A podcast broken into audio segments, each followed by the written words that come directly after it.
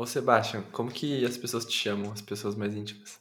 Ah, tem uma galera que gosta de me chamar de Bastião. Essa é, é, Bastião por esse causa tipo do de Big Brother? vergonha que eu gosto de passar na vergonha. né? Não, o pior é que foi Tio antes. Bastião do Big Brother. Porque Sebastian lembra muito Sebastião. Aí depois do Big Aham. Brother eu fiquei um pouco mais triste, né? Porque eu não gosto do- dos personagens do, do, do Big Brother. Mas intimidade é uma merda, né? Você dá intimidade para pessoas, para falar, "Ah, Bastião vai gostar disso. Agora, assim, para os menos íntimos, mas relativamente íntimos, o pessoal gosta de me chamar de Seb. Ou aí é uma coisa mais comercial, assim. As pessoas que são íntimas no meio dos negócios gostam de usar o meu sobrenome. Então o pessoal fala: E aí, Baltazar, como é que você está? Ó, acho nome chique, forte, cara. Eu também É, achei né? legal. Eu, tipo, já imagino você de terno aí, tá ligado? Deus me livre, eu preciso mudar essa imagem. Bem cheiroso, assim. Aquele perfume bem de quinta categoria, né? Aquele Aquele perfume forte, sabe? francês. Aquele, aquele polo verde, assim. Não, aquele, então, aquele que o pessoal passa na rua assim, você vai sentir o cheiro daquilo até o final do dia. Passou É assim, você você sente já. ele na esquina, e aí quando ele chega perto de você, você já tá com dor de cabeça. Nossa, é horrível. Eu detesto perfume assim. Tá, agora você me deu Assim, várias opções, eu não sei qual que eu te chamo. Eu vou chamar então de Seb, porque você falou que é o meio termo ali. É um bom Pode termo, ser? eu gosto. Sabe, é legal. Eu gosto. Se a gente fica íntimo, eu gosto mais. É, é isso aí. E deixa eu te perguntar, você sabe, você sabe fazer sons com a boca? Depende, né? Eu não, não vou Tipo mandar um um beatbox, beatbox, beatbox aqui, entendeu? Isso, então um- faz aí a abertura do um nosso, do nosso episódio. Qualquer som. Você que manda. Vou fazer um. Turu, turu, turu, turu, tu, tu, tu. Eu amo assim, minha abertura, cara. Ela nunca é a mesma. Seja bem-vindo, cara. Muito obrigado. Então vamos começar. É assim que a gente começa o nosso podcast. E aí, tudo bem? Eu sou o Lucas, do Método Nagol. E aqui a gente está com mais um episódio de Nagolcast. O número eu já me esqueci, deve ser 20 talvez, mas isso é o que menos importa. e eu tô aqui Eu com um convidado mais. especial, que é uma pessoa que eu já acompanho há algum tempo na- nas redes sociais. Eu nunca conversei de, de trocar ideia assim, e isso que eu mais gosto no Nagolcast. Eu gosto de conversar com pessoas que eu nunca conversei. Porque sempre sai essas primeiras reações, assim, sabe? Quando a gente tá conhecendo alguém. E eu acho que vai ser bem rica, assim, essa conversa, porque, cara, esse cara é muito legal, muito interessante. E eu vou, eu vou passar uma biozinha aqui dele, só pra vocês verem, assim, tá? Inclusive, eu vi, eu vi a parada do Notion teu ali que você colocou pra mim. E, e Notion é, é- Tipo assim, eu falo de ferramenta, as pessoas me cobram Notion. Só que eu não mexo no Notion. Tipo, o Notion não é a ferramenta que eu uso no dia a dia. E aí eu sempre fico, caramba, eu vou jogar pra quem? Eu vou jogar tudo pra você agora. Agora você tá escrito Eu pra sempre- nós que a gente, a gente tá tranquilo. Exato. E eu vou explicar por que agora pra quem tá ouvindo. Bom, o Seba, eu vou chamar de Seba, Seba, né? Seb, Seb. Seb, Seba. Seba também é, uma, é um jeito que o pessoal me chama, eu tinha esquecido esse. Seba Oi. ou Seba. Também tem o pessoal que fala assim, ah, Seba, Seba. Seba é legal, Ah, Seba. pô. Seba Irado, é legal, eu gostei. acho diferente. O Seba é pai de gatos, quantos gatos? Dois, tá ótimo. Não, não pretendo ter mais, tá, tá demais já. Quem são? Um é o gordo, literalmente esse é o nome dele. Não é só porque ele parece uma coxinha quando ele fica sentado, é também porque Ele é da cor da coxinha também? não, a gente tentou, parece uma coxinha. Já viu aqueles gatos que ele senta, ele parece uma coxa? Assim. Ele faz Eu isso, amo. só que é uma coxinha cinza. É bem fofinho. Ah, ele é, É, cinzinha. a outra é a Lucy. É aquele bem rajado assim, sabe? Parece um tigrinho. Cinza, bem Sim. comum. Ele é tipo assim, o, o gato. É, o- é- Sabe quando a gente fala assim, o, o branco padrão? No caso, ele é o gato padrão. é- é- é tipo o carro tem um gato desse. Tipo o cachorro caramelo, né? Tipo caramelo, só que dos gatos. Exatamente, exatamente isso. Exato. Só que Ele é meio- gatos. E a ele tem uma que rajadinha é meio de gata tigrinho, mais assim. rajadinha. É, é lindo, Gostei. todo mundo adora ele, inclusive. E a Lucy, que é uma magrela, que ela não engorda, não importa o que faça. E é a antissocial. A gata que só gosta. causa de quem inveja, ela né? gosta de ela não. Cara, uhum. Como que quiser, não deixa ninguém não faz perto. exercício e tem corpão. Ela é assim mesmo, exatamente. Basicamente. Debochado ainda. e ainda te julga, tá? Isso é importante. Você Aquele- ela tem aquele olhar assim jogador? com Uma cara assim. Uhum. O autêntico, assim, sabe? Fica olhando assim, fica tipo, o que você está fazendo, mano? Ai, eu amo. Cara, eu amo gato. Ela faz as melhores posições, Deus. assim. Você tem? Não tenho mais, mas eu tive. Tive Jorge e Tereza. Que bonitinhos. Bonitinhos, dois pretinhos. Cara, e você se denomina como polímata, né? Polímata e polivalente. E polivalente. São semelhantes as palavras, né? São semelhantes. É que a, a principal diferença é que um não se aprofunda em todas as coisas que ele tem. Uh, ele tem interesses múltiplos, mas não necessariamente se, apro se, apro se aprofunda em todos eles. E outro significa que você se aprofunda em alguns. Então você meio que pode se tornar que é especialista em né? várias áreas, que é o polivalente. Você pode uhum. se, se, tornar especialista em várias áreas, é, não precisa ser muitas, né? Se você for especialista em três áreas, por exemplo, você já pode ser considerado um polivalente. E aí o polímata uhum. é porque eu tenho vários interesses que me ajudam, inclusive, né? Também o pessoal gosta, tem, tem se tornado comum um termo chamado profissional em T. Eu falo bastante sobre isso, inclusive. Imagina ah, que entendi. a base superior, uhum. elas são todos os, os, conhecimentos e aquela vertical, ela é a sua especialidade, né? A, pro, a profundidade. Uhum. Então, uhum. um, o profissional em T ou multidisciplinar, generalista, especialista também pode ser chamado assim. Ele tem vários uhum. conhecimentos, mas se especializa em um. É bem próximo de polímata e polivalente também. Ah, que irado. E, e assim, o Seba, ele tem um projeto que chama Ser Frila. Eu vou deixar na descrição do, do episódio para você dar uma olhadinha. O conteúdo dele é muito massa. E você, tipo, obviamente, atua como Frila, né? Em qual área exatamente que você trabalha como Frila? Hoje, especificamente na área de branding, mas eu vou ser sincero que eu ainda domino algumas outras áreas, então depende muito do que entra para mim. É uma outra que eu tenho atuado bastante e que veio por conta da certificação no Notion, que a gente começou a falar. Eu, eu fiz, eu tirei. Bom, já fala da certificação, eu aproveito. Demorou. é, já aproveitei. Em 2021 eu tirei a certificação, eu conheço o Notion há alguns anos, mas em 2021 eu tirei a certificação de consultor é, certificado pela própria ferramenta. Eles têm um programa de certificados, agora é um programa que tem dois, dois níveis, né? Uma certificação base, uma certificação avançada, que é o de uhum. consultoria. E aí, por conta da certificação, começou a me surgir bastante serviços de consultoria. O pessoal vem bastante em procurar especificamente para montar painéis ou para ajudar nos painéis que o pessoal já tem. Então, acabei que eu me especializei em Notion e produtividade de forma geral e branding. Acabam uhum. sendo as duas áreas principais que eu atuo. Mas, cara, essas são as áreas que eu atuo hoje, né? É, é, uhum. que envolve aí marketing, por exemplo, né? que vai envolver todas as áreas do marketing. Mas tudo que envolve o marketing eu já fiz. Isso eu garanto. Massa. Eu acho que a gente tem bastante em comum nesse sentido, porque eu trabalhei em muita coisa com marketing também. E já fui do branding também. Hoje eu trabalho com tecnologia, né? Mas eu, eu fiquei muito tempo, assim, Legal. acho que uns oito anos nessa. Mas você programa? O que, que você faz em tecnologia? Eu sou designer de. Eu sou designer de produto. Então que eu atuo tanto na tanto na parte de experiência, quanto na parte de interface, de pesquisa, de tudo, toda o envolto de um produto, assim. Caramba, Mas é um designer, né? Isso, isso é na área de design. Então, assim, é. tipo, um produto, ele tem inúmeras áreas para você cuidar. Então, tem um cara que cuida, gerencia esse produto, né? Que ele meio que... O PM, né? O PM, que cuida de todo mundo ali, né? Ele responde pelo produto. Tem, por exemplo, um tech leader, que, que é um que é um líder técnico ali da área de, de desenvolvimento, essas coisas. Então, ele pensa na parte estrutural tecnológica. O PM é quem vai olhar um pouquinho para os dois lados. E o PD, né, que é o Product Design, ele olha para a parte de experiência. Então, cada um defende teu lado ali para ter aquele equilíbrio no produto, sabe? Que legal, que da hora. É, eu tive, eu tive uma experiência mais recente em UX, né? Ano passado eu comecei a desenvolver, como eu fui web designer, então o UX sempre uhum. fez parte das minhas habilidades, mas nunca pensado na experiência, mas pensado no UI, sabe, só em desenhar Sim, a plataforma. mesmo. E aí ano passado eu comecei a me envolver mais com essa área por, por desejo, por vontade mesmo, porque eu sempre fui muito uhum. fã. O marketing te deixa muito fã de muitas coisas, né? É. Comportamento de consumidor é uma das coisas que você mais estuda no marketing. Isso é talvez a base do marketing. Então, é, se você quer se tornar um profissional mais especializado, um profissional mais competente, mas principalmente diferenciado, acaba que você tem que descobrir um pouco mais e se aprofundar em algumas áreas. E aí eu me aprofundei nas experiências do usuário.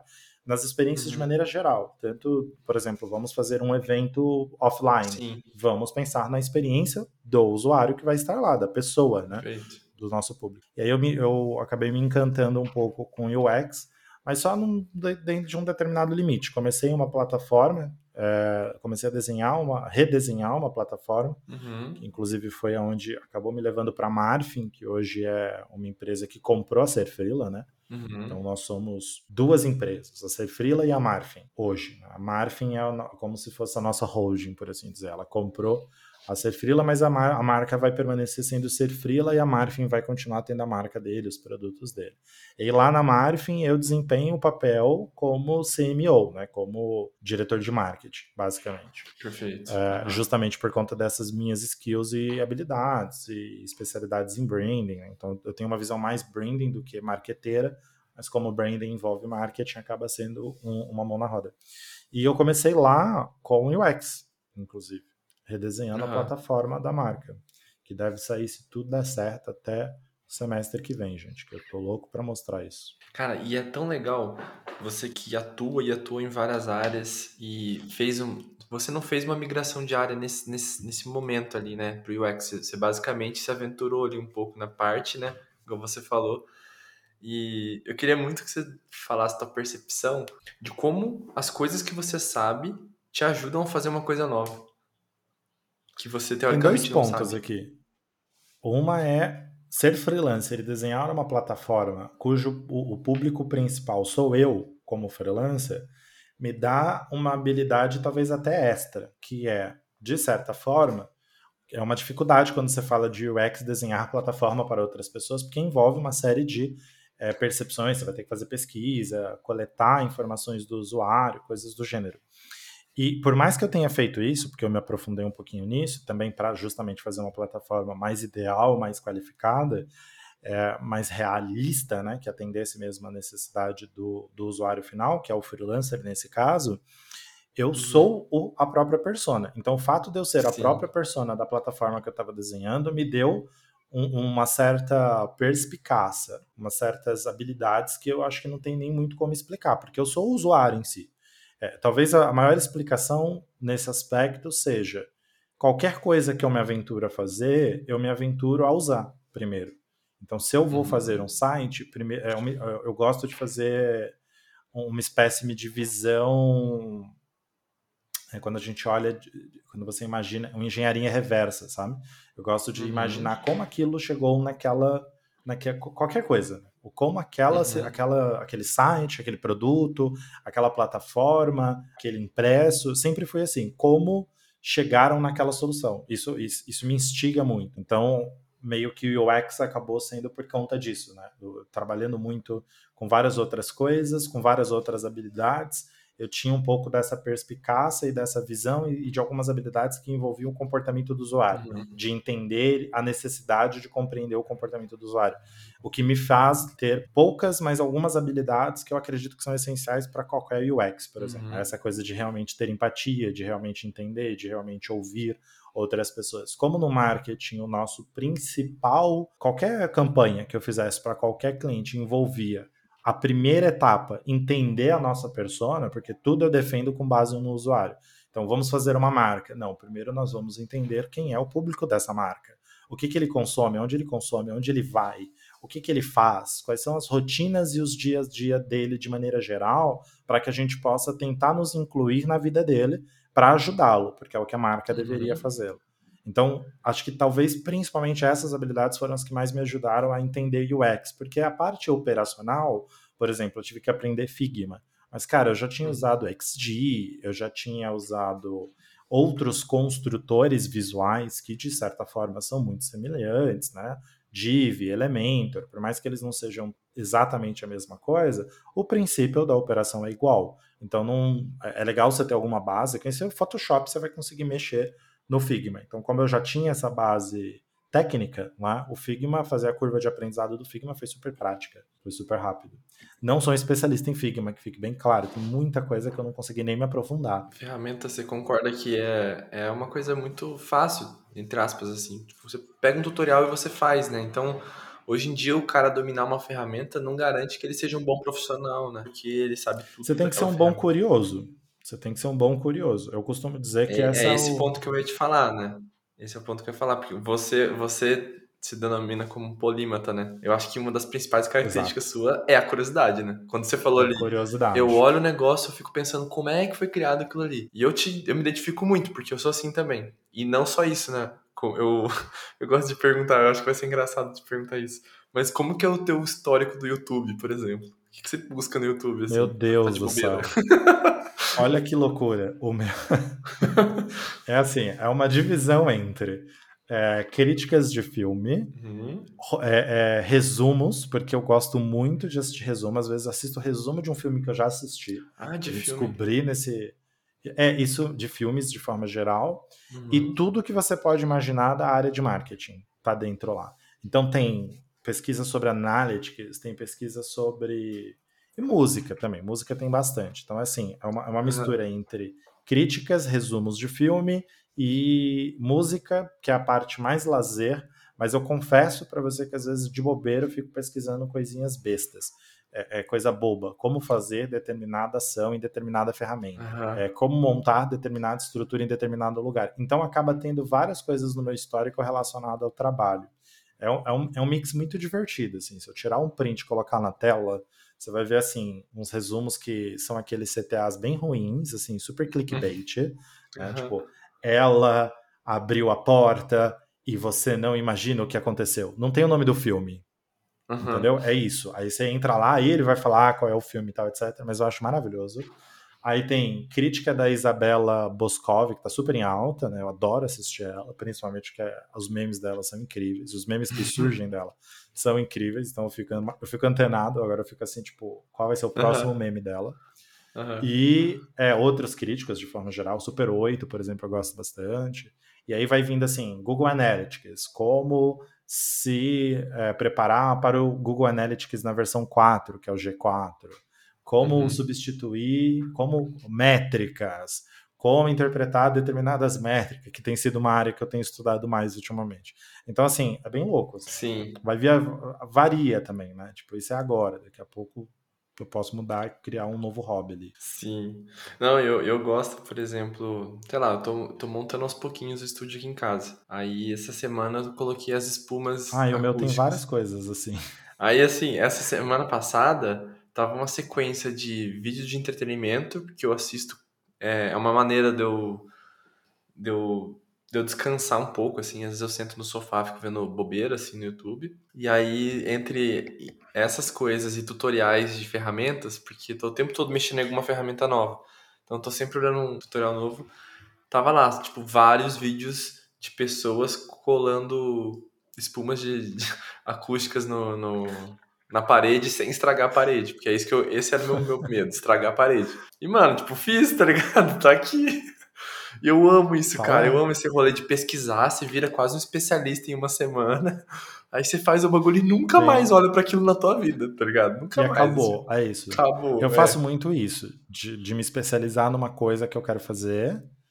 Eu, eu, vou falar especializar porque você brincou e eu acho divertido, porque é bem. É, entre aspas, assim, né? Tipo, especializar em uma semana. Menino, teve uma época, até um dia desses eu tava falando com. Eu tava tendo uma reunião, alguém queria. Tava, estava numa aula de branding, olha só que eu, hum. é, mesmo que eu, eu, eu continuo estudando sempre tudo, né? Então, estava numa aula de, do, de branding do Praticando Brand, do Paulo Lima, inclusive, que eu gosto muito do conteúdo dele. E aí, no meio da aula, ele estava falando sobre como ele queria comprar um ar-condicionado, mas que ele estava com receio, porque não sei o que lá.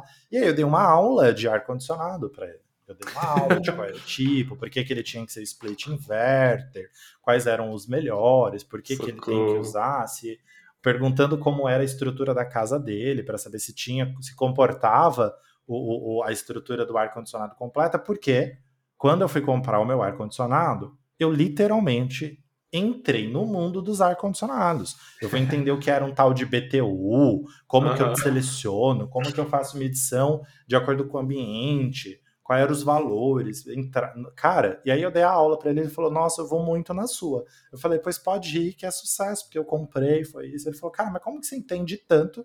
Eu juro que ele perguntou isso, como é que você entende tanto de ar-condicionado? Você já trabalhou na área?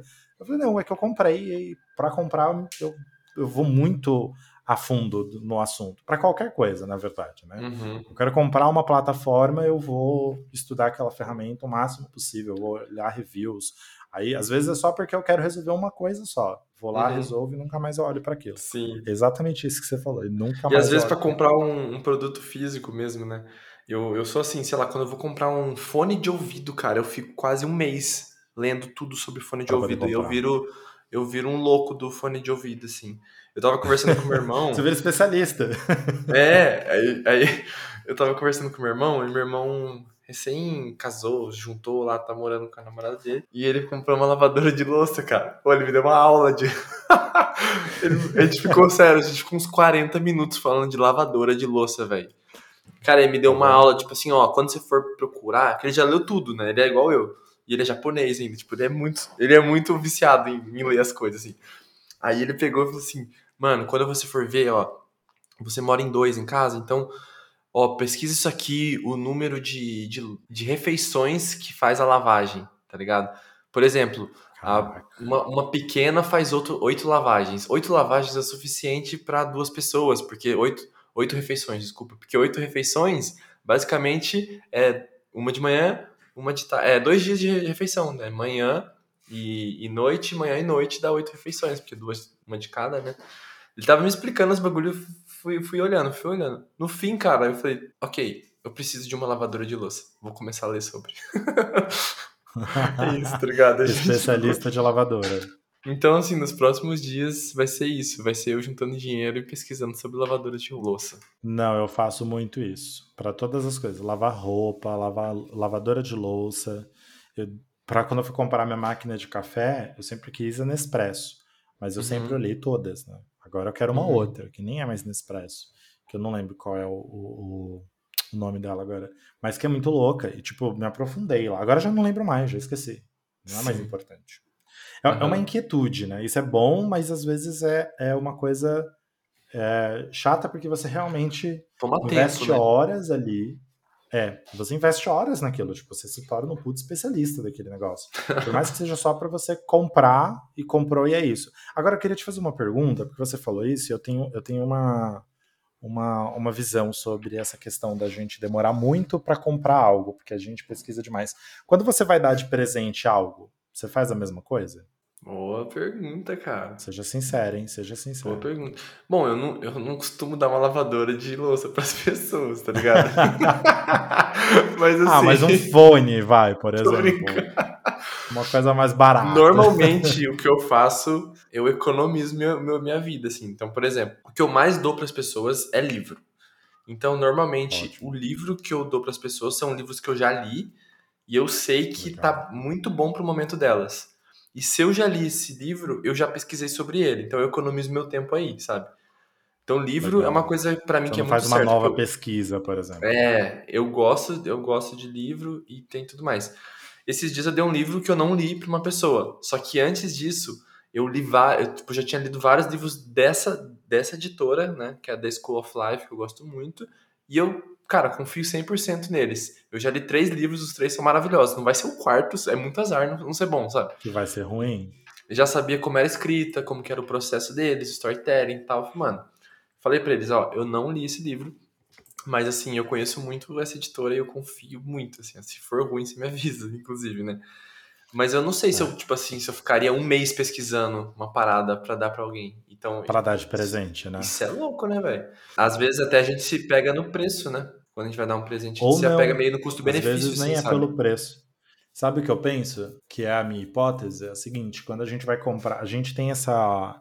esse- é um pensamento meu, é vozes da minha cabeça. Eu já vi uma ou outra pessoa falando sobre, já, mas ninguém nunca se aprofundou. É, então é baseado, Baseado, baseado em vozes da minha cabeça. Fonte. Como aquela- que aquela... senso. é baseado no centro de pesquisa Tirei do cu. É exatamente isso. Que é o seguinte: quando a gente vai comprar alguma coisa para alguém, a gente se incomoda menos com uma série de coisas. É mais fácil. Eu não sei, eu acho, tá? É realmente uma Uhum. coisa assim. Eu, eu me pego pensando que às vezes é isso. Eu não ligo nem preço, nem qualidade. Tipo, às vezes eu só compro o melhor mesmo. Vou dar um Uhum. presente para uma pessoa, chego na loja, No máximo ali naquela loja, principalmente produto físico, assim, quando você vai comprar. Eu, eu gosto muito de comprar presente na Imaginário. Não são os melhores produtos. Não uhum. são. Isso é um fato. Imaginário não é um dos melhores produtos, mas ela tem um são ótimo caros. branding. Então você uhum. são caros. Mas de vez em quando ressalta alguns produtos lá, quando principalmente uhum. quando não são eles que fabricaram, quando eles compraram e botaram só o selo, os produtos é. tendem a funcionar melhor. E aí eu já tinha pegado, sacado isso. Então eu vou na Imaginário e geralmente vou lá e escolho esses produtos que eu sinto que tem maior qualidade. E não me preocupo nada com o preço. Compro, uhum. claro, quando eu tô com dinheiro, para que fique bem claro, que também não dou presente o ano inteiro, né, pelo amor de Deus. Mas eu vou lá, compro numa boa e entrego aquele presente para a pessoa sem fazer muita pesquisa. Mas quando é para mim, eu fico muito, eu tenho que tem que ser o melhor custo-benefício. Eu tenho que garantir que eu não vou estar tá pagando caro no produto ou que eu vou estar tá pagando barato à toa. E aí eu fico nessa de parece que quando é para nós, não é que a gente tá mais preocupado, na verdade a gente procrastina mais, porque talvez não role esse mesmo senso de preocupação conosco como rola quando é com outras pessoas. A gente se preocupa, né? A gente tá um mês pesquisando, a gente se preocupa por quê? Porque a gente não quer gastar muito com a gente, né? A gente quer gastar o Exato. máximo dentro. Exatamente. Assim, a gente cuida muito. Aí, se você vai dar para alguém, você, igual você falou, cara, eu simplesmente compro o que, o que parece ser melhor. E foda-se, tá ligado? Ponto. Se não for o melhor. Ela, tipo assim, é, mas pra gente, a gente não vai assim, ah, eu quero o melhor. Sei lá, vai comprar um. Pô, sei lá agora. Sei lá, um iPhone. Um iPhone, pode ser. Mas eu ia falar um fone de ouvido, por exemplo, né? Cara, eu, eu fiquei muito tempo pesquisando fone de ouvido para entender qual funcionaria melhor no meu dia a dia e tal, e não sei o que, porque eu viajo e não sei o que, pá, comprei, tá? Paguei caro, comprei. Mas, cara, por vezes eu olhava um que parecia melhor, mas eu falava, ah, não, muito caro daí. Aí, tipo, sei lá, 200 reais a mais, 300 reais a mais. Ah, não, mas aí não, sabe? Se fosse para outra pessoa, não, tá eu tenho caro. certeza que eu, que, que, eu, que eu não teria esse problema, sabe? De, de comprar. Muitas vezes, assim, Cara, eu, eu, eu vamos, vamos para coisas menores, né? A gente tá falando de produtos caros, né? Mas vamos para coisas menores. Mas eu vou dar um exemplo muito prático. Você entrou no assunto que você, você pegou no meu ponto fraco agora. eu, cara, eu, Lucas, Lucas, você nunca vai me ver. Não, nunca é uma palavra muito forte. Tomara que eu mude. A terapia tá aí, né? Mas assim, dificilmente, dificilmente você vai ver o Lucas falando assim: vou comprar um almoço top para mim hoje. Hoje, cara, é sábado, eu vou naquele restaurante, vou comer e é isso. Cara, eu por mim mesmo, fazer isso para mim, eu não faço. Eu não me presenteio dessa maneira. Mas agora sim, você veio aqui pra Londrina visitar, me visitar aqui, a gente trocou uma ideia e falou assim, mano, eu vou te levar no restaurante mais bala que tem. E, velho, vamos lá, não sei o quê. Se é. duvidar, eu ainda pago pra você, tá ligado? Dependendo do caso, eu ainda pago. É muito sem louco pensar isso, né? duas vezes, cara. Sem pensar duas vezes. E, e cara, esse mês eu fui para um monte de restaurante que eu nunca fui, porque, tipo assim, uma pessoa me incentiva para isso, sabe? E isso é muito legal, cara. A pessoa tá conseguindo me incentivar a fazer essas coisas me presentear, que é uma coisa que eu não consigo fazer sozinho, sem a ajuda de alguém. Que eu, é uma coisa é, que eu tenho eu, esse problema. Eu comecei, eu comecei um processo bem relacionado à terapia, porque eu sou muito tipo paizão dos outros, sabe? Uhum. Eu adoto as pessoas para mim, é isso. Eu adoto as pessoas. Até o, o projeto Ser Freela nasceu justamente porque eu comecei a ajudar outros freelancers por conta própria, sem cobrar absolutamente nada, sem fazer. Mas eu comecei a meio que montar uma mentoria e eu decidi que eu queria fazer isso, que eu queria montar. E, e aí até inclusive quem, quem realmente me deu incentivo para falar não, faz isso um projeto de fato, né? Coloca isso para o mundo, para mais pessoas e quem sabe no futuro você monetiza, foi meu marido, né? Então ele que falou assim, tipo, vai lá, faz. Inclusive foi ele que deu o nome, né? Ser veio com a razão. Foi ele que nomeou. É, ele já veio com tudo pronto, né? Ele só tava esperando eu, eu ganhar a chama do, do, do, do, Entendeu? Bateu aquele, aquele fogo no cu de fazer alguma coisa. Foguinho no rabo acendeu o Charmander ali. Exatamente. Aí ele já veio com o nome pronto, falou: não, arroba é esse aqui, ó, pode colocar esse aí. Tá. E basicamente é isso. Mas enfim, é, com ele e com a terapia é que eu comecei a perceber que eu faço muito isso. Por isso que eu cheguei nessas minhas hipóteses de, de fonte, é, fontes de vozes da minha cabeça, que é a gente se valoriza muito pouco nesses uhum. pequenos detalhes de comprar coisas para si.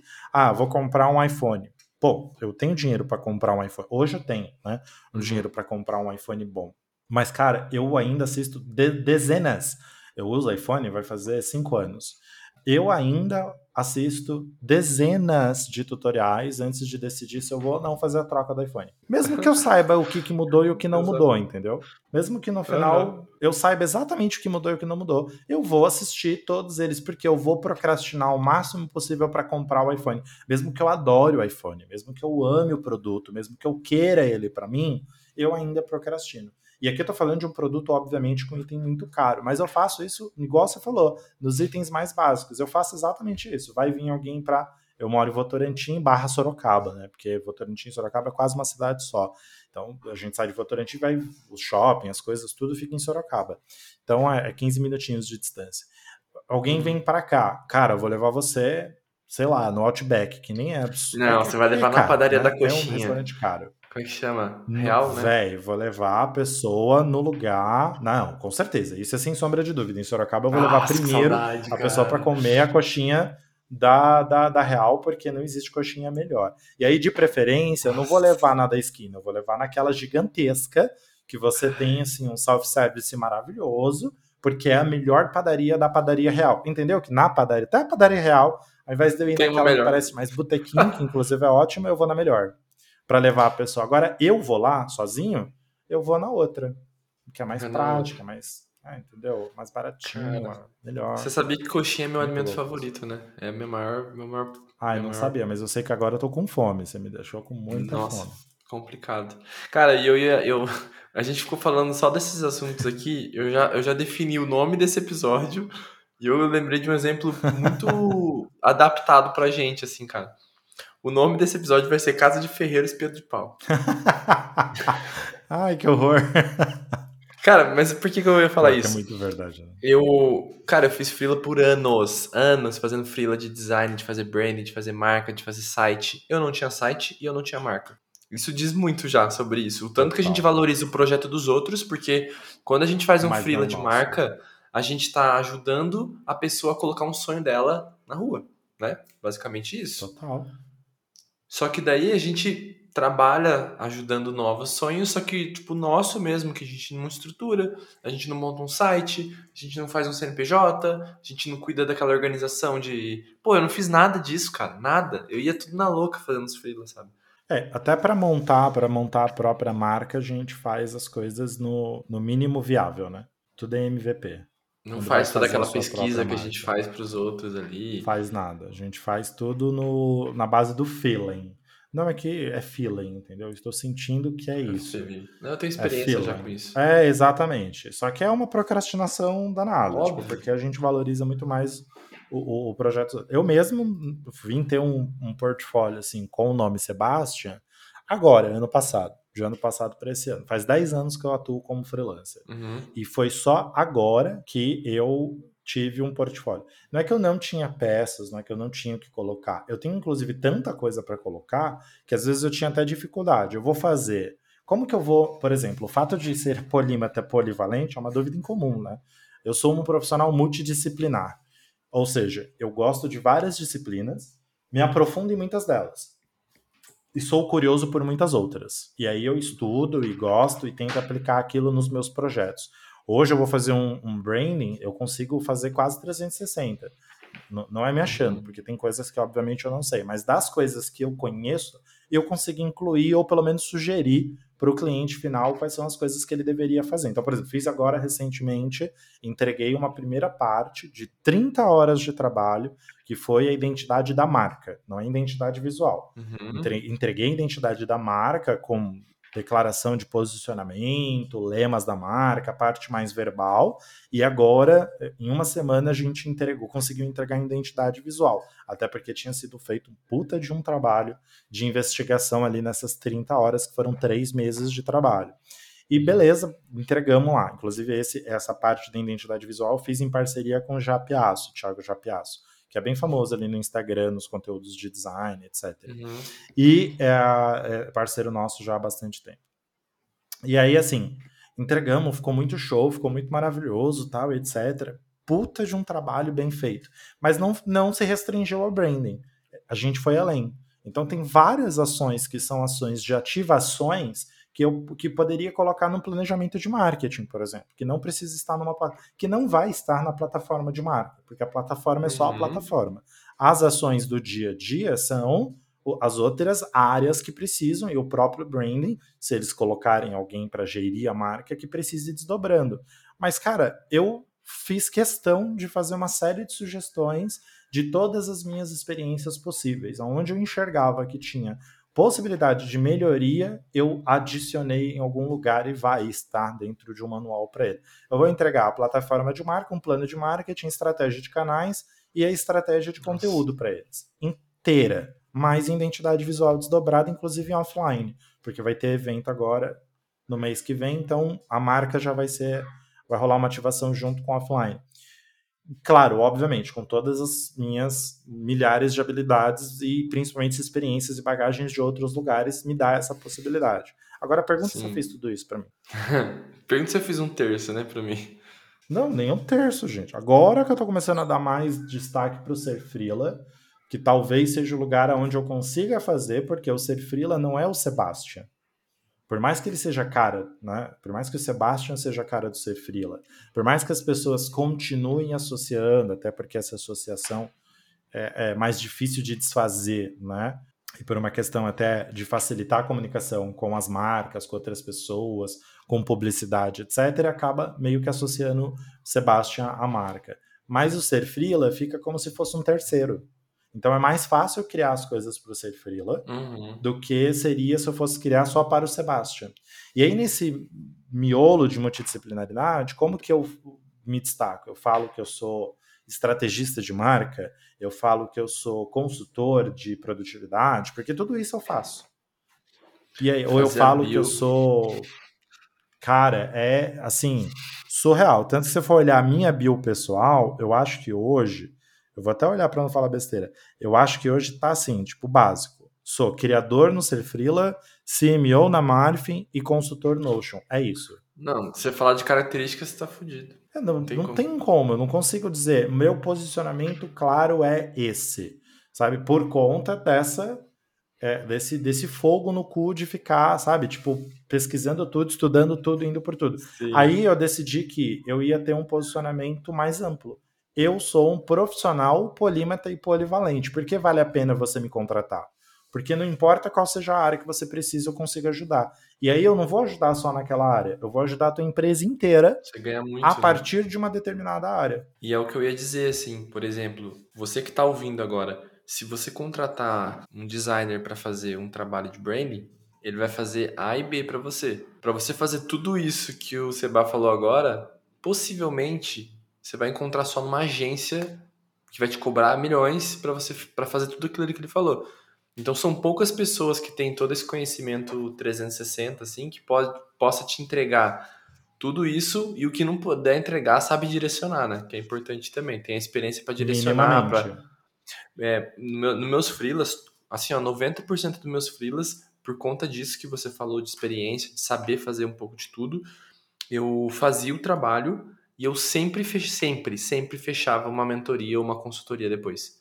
Porque a pessoa falava assim, ah, você não me ajuda, por exemplo, ah, eu fiz a marca, mas você não me ajuda a começar o Instagram, a, as estratégias de comunicação, a montar pautas, essas coisas. Daí eu pegava os primeiros meses, montava toda a estratégia de comunicação, montava assim, ó, vamos fazer um calendário como se fosse uma televisão. Ó, televisão, TV Globinho, 9 horas. Nem tem mais TV Globinho, né? Mas ah, tem TV Globinho 9 horas, depois no almoço tem o jornal, de noite tem o, a novela.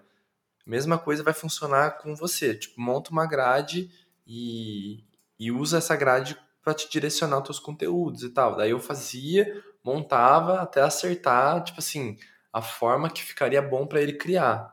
E aí acabava vendendo pacote também, que ele não queria criar, eu criava para ele, enfim, ia vendendo mil coisas pro cliente, você não sai nunca dele. Né? É, você acaba fazendo vários dentro do, do, do, marketing vendas, a gente chama isso de upsell ou cross-sell, né? Você acaba vendendo Sim. vários outros serviços, o que é uma ótima forma de você escalar em termos financeiro o teu, a tua própria vida financeira. E isso aconteceu muito comigo. Então, eu fui me especializando em outras áreas porque, tipo, ah, eu quero um site, beleza, mas você já tem redes sociais?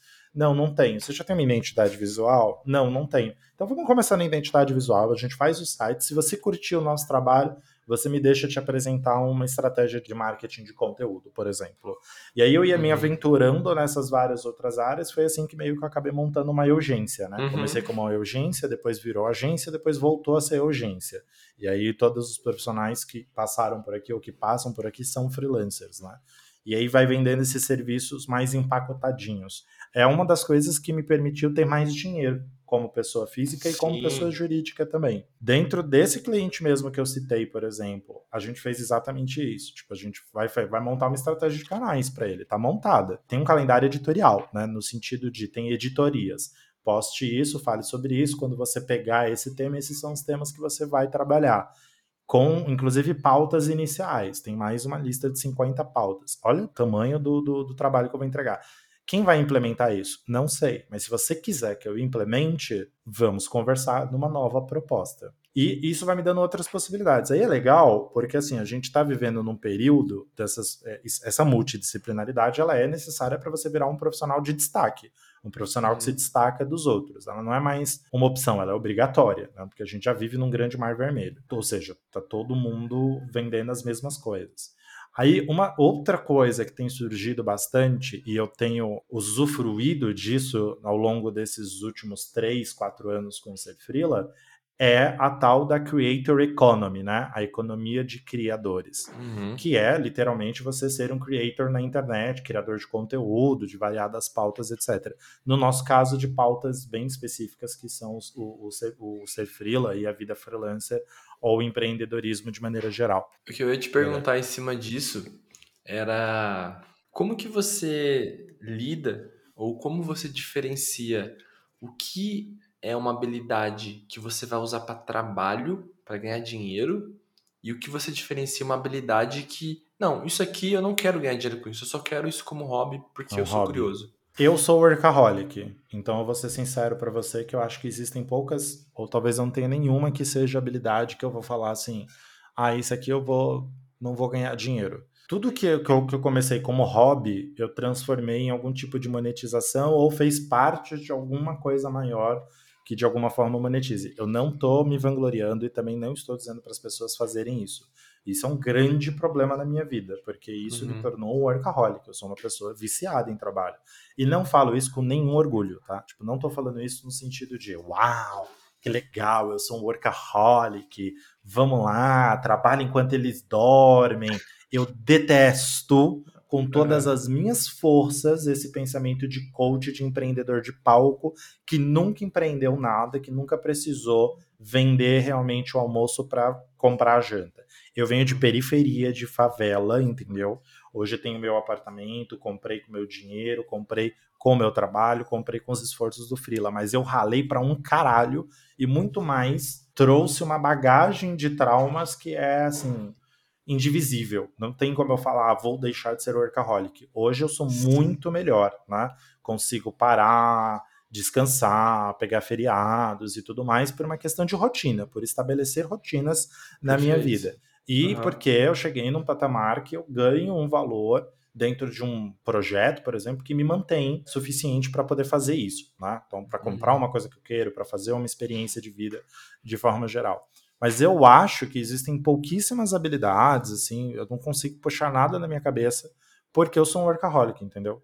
Então, tipo, é se, se alguma vê... coisa nasceu como um hobby, virou algum, algum tipo de negócio em seguida. E não, e por você viver o teu trabalho, você acaba aprendendo coisas que é ligado ao teu trabalho também, sabe? Tipo, Aí vai te... você se retroalimenta, né? Sai uma coisa nova no marketing, você vai querer aprender. Aí você vai aprender, você vai monetizar isso depois, né? Total. 100%. E o que você falou sobre esse lance de workaholic, eu, eu, acho, eu, eu fico muito feliz que você chegou e falou isso, sabe? Porque as pessoas não falam, cara. As pessoas não têm essa coragem. Eu acho, eu acho que é uma coragem de falar assim que, pô, eu sou workaholic, eu não me, me orgulho disso, quero melhorar, tento melhorar, mas assim, eu tratei isso na terapia, tá? Porque assim, eu, eu você também. falou isso e eu me vi falando isso em 2017. A mesma coisa que você falou agora era eu falando em 2017. E aí, quando eu fui pra terapia a tratar disso, uma das coisas que eu entendi sobre mim é que o trabalho ele estava diretamente relacionado à segurança. Você falou que veio da periferia, que você não tinha 100%. nada e que agora você tem alguma coisa, né? Você tem um conforto. Então, Agora, vê se você se identifica com isso, né? Mas comigo era assim, eu não quero voltar ali onde eu tava. Tipo, eu sofri muito ali onde eu tava e eu tenho medo de voltar ali, então eu faço reserva de emergência, eu tenho que ter uma gordura, porque se eu perder o emprego, eu tenho que ter X meses, porque eu não quero voltar naquele, naquela estaca, sabe? Então, assim, eu, eu, eu trabalhava muito para ter uma gordura e para eu poder ter esse, esse conforto para não, não deixar de, de viver isso que eu comecei a viver, sabe? E aí eu entrei Cara, nesse fluxo de trabalhar de segunda a segunda localmente e aí foi que a história que muita gente que, que, que ouve o podcast já falei várias vezes do meu burnout que eu tive, da doença que eu tive lá e tal, fui pro hospital, etc. Enfim, tudo isso por conta dessa parada de medo, sabe? Medo é uma palavra que me pega em vários, vários lugares da minha vida, assim. Medo de per perder o dinheiro, medo de voltar. Esse medo do, é. de voltar para a estaca da escassez. Porque quem, quem vem da periferia, quem já passou fome, e a gente sabe que é uma realidade de muita gente. Eu até, inclusive, o Ser Freela, ele nasceu com o propósito de ajudar as pessoas a viverem daquilo, explorarem as habilidades que elas podem ter ou aprender a partir do digital, habilidades para transformar esse dinheiro, mas pensando principalmente não em pessoas que possam escolher. Não é que a gente não fala com essas pessoas, a gente fala, mas pensando principalmente as pessoas que empreendem por necessidade, que foi meu caso. Eu não virei freelancer porque eu olhei um dia e falei, ah, eu acho que eu tô cansado de CLT e vou virar freelancer. Eu tava, obviamente, cansado de CLT. Mas eu virei freelancer porque, por estar cansado do CLT e da forma como o CLT funcionava para mim, que não funcionava, no caso, ainda acho que não funciona, né? Na maior parte do, das vezes, porque é 100% exploratório e pouquíssimos direitos. Por conta disso, eu pedi as contas em vários lugares, não consegui ficar em nenhum e eu pedia as contas, não é que eu era mandado embora, por exemplo. Uhum. Eu pedia as contas, mesmo sem saber como eu vou fazer para pagar o aluguel do próximo mês, por exemplo. Uhum. Então, tipo, o Freela entrou na minha vida, fazer Freela entrou na minha vida com a necessidade de eu preciso pagar as contas do próximo mês. E aí virou uma opção de vida quando eu percebi que eu tinha habilidades principalmente, especificamente, essa habilidade de curiosidade, que eu acho essencial, uhum. essa coisa de gostar de aprender, porque precisa, uhum. é assim, essencial. Ah, tô pensando em virar freelancer, não gosto de aprender. Fracasso na hora, tá? Ou você não desenvolve essa habilidade, vai atrás, ou você não vai viver de frila. Ponto. No máximo você sobrevive. E existe uma grande diferença entre sobreviver de frila e viver de frila. Eu sempre falo muito uhum. isso dentro dos nossos conteúdos e afins. Hoje eu vivo, né? Mas eu já sobrevivi. Naquele começo, por exemplo, eu comecei a sobreviver. Conforme eu percebia que essas habilidades que eu fui desenvolvendo na vida, nos outros trabalhos, nas outras experiências, poderiam, principalmente essa de aprender. Cara, não tem nada que eu não possa aprender hoje. Nada. Uhum. E, e para ninguém, qualquer pessoa que tenha a, a capacidade cognitivas mínimas e acesso a determinadas informações diante das condições cognitivas dela é capaz de aprender alguma coisa. Então aqui eu estou contextualizando, porque a gente sabe que existem pessoas neurotípicas e neurodivergentes. Então, mesmo as pessoas neurodivergentes podem aprender muita coisa, mesmo, né, é quase capacitista o que eu falei. É óbvio que elas podem aprender alguma coisa desde que estejam dentro das condições é, cabíveis a ela. Infelizmente, o grande problema da educação é que a educação não é feita para pessoas neurodivergentes, ela é feita para pessoas neurotípicas.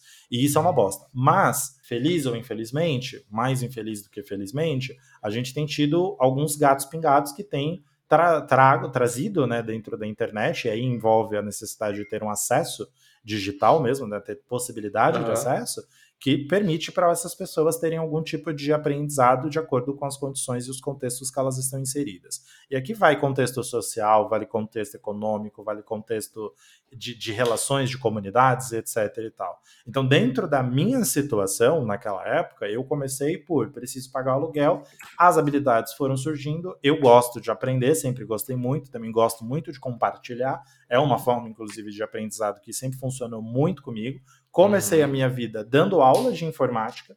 Minha vida na, na, vida freelancer literalmente foi isso. Eu vou dar aulas de informática para outras pessoas na casa delas, porque eu estou falando uhum. de 10 anos atrás. Não existia Zoom, não existia Google Meet, não existia EAD, gente. Estava engatinhando numas plataformas coisas horrorosas, entendeu? Eu estou falando uhum. de uma uhum. época que a internet estava no seu ápice de desenvolvimento. Ela não era nem um terço do que ela é hoje. Então eu ia até a casa das pessoas para dar aula de informática básica ou aulas específicas, como design e web. E foi assim que eu é. comecei, eu falei, puta, dá para fazer uma grana com isso.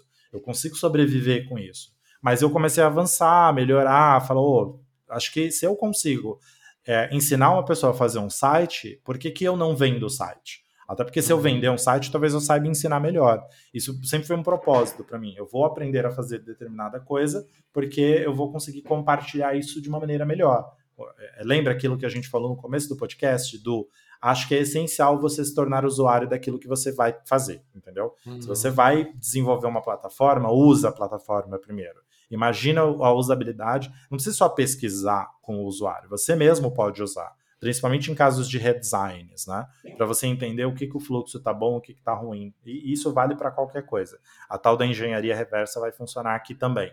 Só que aqui é, eu vou aprender fazendo, porque eu sou desse, desse tipo de pessoa, de aprender, não sei fazer um site, vou aprender, não tem problema. Uhum. E aí, na hora de compartilhar isso com outra pessoa, fica muito mais prático, porque eu sei do que eu estou falando.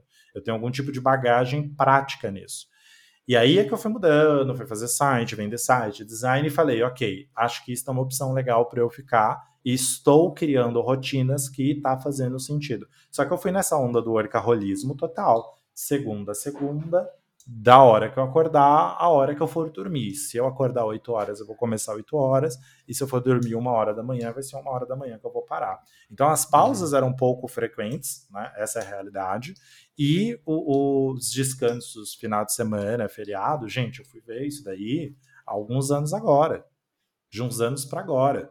Principalmente porque me atacou o nervo ciático, entendeu? Não tinha tempo de andar de esticar as pernas, no sentido literal da palavra. Então começou a inflamar o meu ciático. Eu comecei a adquirir peso cada vez mais, né? Eu tenho nível de obesidade 1, então, tipo, já, já é obesidade. Uhum. E, e, assim, ah, comida, vou comer saudável. Gente, como é que eu vou ter tempo para parar e fazer almoço e janta? É, eu tenho que ter tempo para fazer isso. Tempo é uma coisa escassa.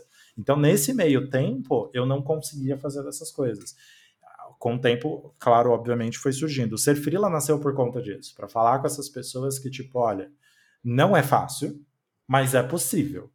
Só que uhum. vai ter que ter alguns contextos, por isso a gente queria acesso. Acho que uma das coisas que você mencionou que eu acabei não, não comentando tem a ver justamente com essa questão da escassez. Uhum. Do medo de voltar por o que eu já passei no passado, definitivamente me identifico com isso. Não só me identifico, como se eu tenho meses em que, por exemplo, os meus resultados financeiros são menores, eu já entro em desespero. Só que olha que muito louco isso. Há quatro anos, há seis anos atrás, vou pegar o período mais longo que eu me lembro agora. Seis anos atrás, eu estava numa situação de vida que era: eu não sei o que eu vou fazer para pagar o aluguel do mês que vem. É isso. Eu vou vender. Quantos sites eu vou ter que vender? Não sei, tá difícil, tá muito complicado. Há seis anos atrás.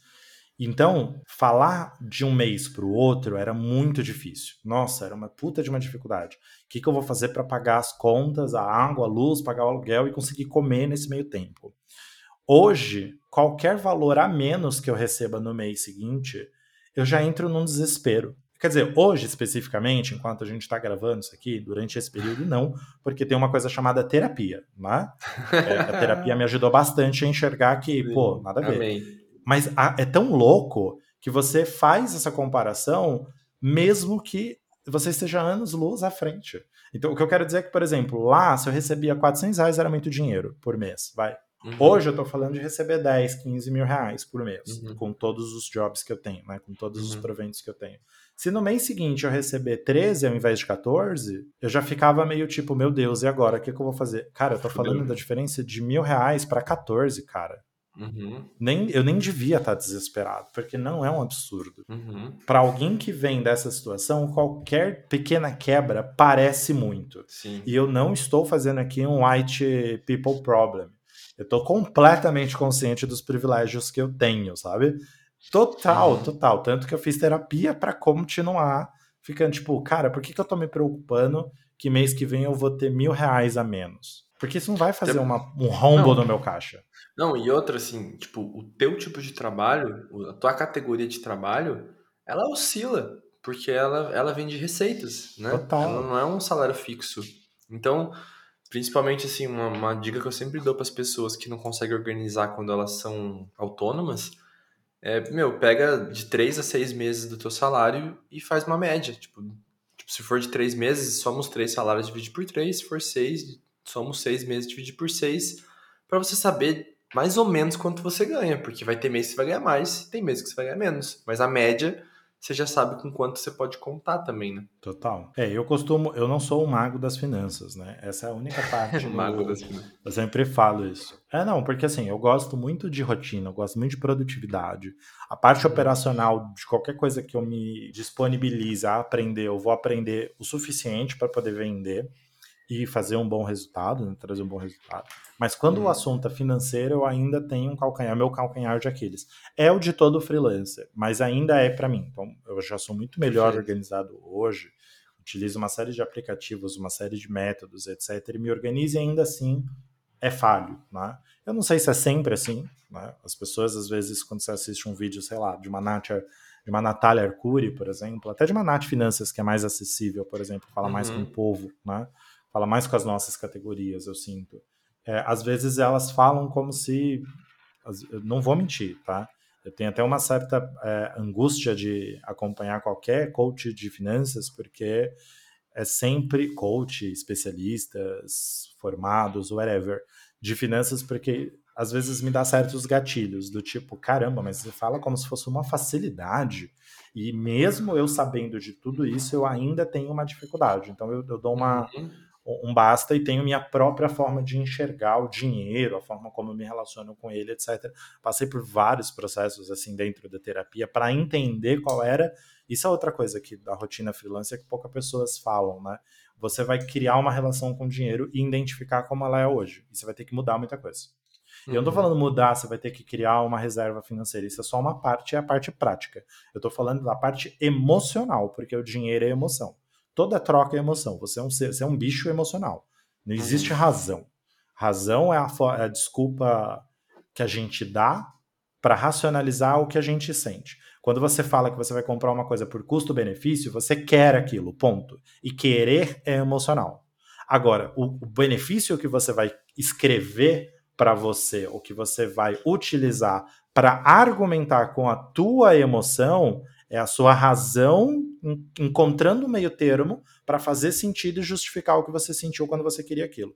Eu quero um iPhone porque eu preciso trabalhar, mas eu quero um iPhone. Uhum. Ah, mas é que eu sou criador de conteúdo, o iPhone é melhor, o Instagram funciona melhor, os aplicativos funcionam melhor, mas eu quero um iPhone. Tudo isso que eu estou racionalizando é uma desculpa para eu comprar o iPhone. É, é assim uhum. que eu uhum. enxergo razão e emoção. E, e isso é inteligência emocional. Você saber fazer essa argumentação consigo mesmo, compreender, é outra habilidade maravilhosa que você vai ter que desenvolver, inteligência emocional. E é para sempre. Isso daí é um desenvolvimento que não vai parar. É terapia, é estudo, é autoconhecimento, todos os dias, toda hora, o tempo todo, porque você vai ter algum infeliz que vai vir na sua vida e você vai falar: Nossa, eu estou em paz. E aí você vai pegar um cliente tóxico para um caralho e você vai pegar toda essa inteligência emocional e enfiar no lixo, para não dizer no cu, porque é isso que você vai fazer. É. Porque sempre tem alguém que te tira da razão, ponto. Sempre vai ter Sim. algum momento para fazer isso. A não ser que você seja um ser de luz, muito de boa. Tem pessoas que são de boaças, assim, né? São uhum. deboístas. Uhum. Eu admiro muito, porque eu queria muito ser deboísta. Eu não sou uma pessoa deboísta. Até meu jeito de me expressar deixa muito claro que eu sou mais agressivo do que de boas, né? Tem aquela coisa do, ah, fulano é passivo-agressivo. Eu sou zero passivo, eu sou muito agressivo. Eu não sou nada deboísta. Não tem direção defensiva, é direção ofensiva. É ofensiva mesmo. Aqui vai na, na, na...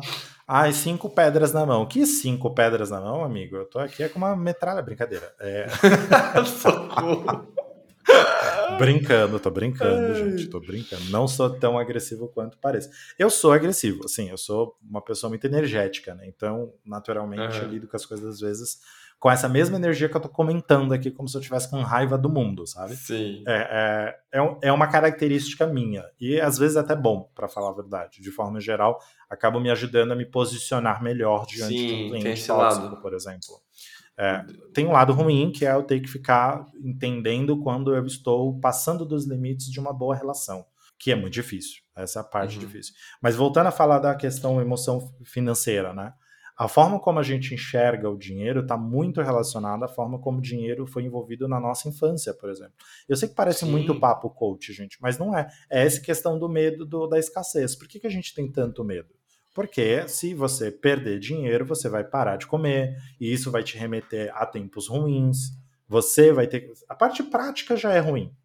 A emocional Sim. é só um plus. Entendeu? Uhum.